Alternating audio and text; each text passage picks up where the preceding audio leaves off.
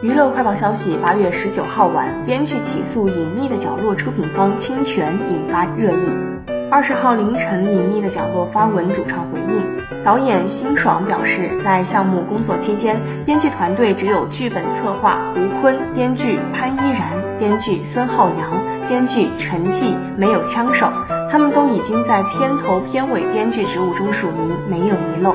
剧本策划胡坤表示，至于起诉署名权的这两位编剧，实话实说，我不认识他们，也没跟他们开过一次剧本会。编剧潘一然表示，与两位原告没有任何工作交集，而现在著名的每一位制片方也给这些为数不多被采纳的创意支付了相应的酬劳。编剧孙浩洋表示，自认问心无愧，这个片头的编剧署名也受之无愧。据了解，《隐秘的角落》改编自紫金陈推理小说《坏小孩》，讲述了三个小孩在景区游玩时无意拍摄记录了一次谋杀，与凶手勾心斗角、互相牵制的故事。由辛爽执导，秦昊等主演，一经上线，好评如潮。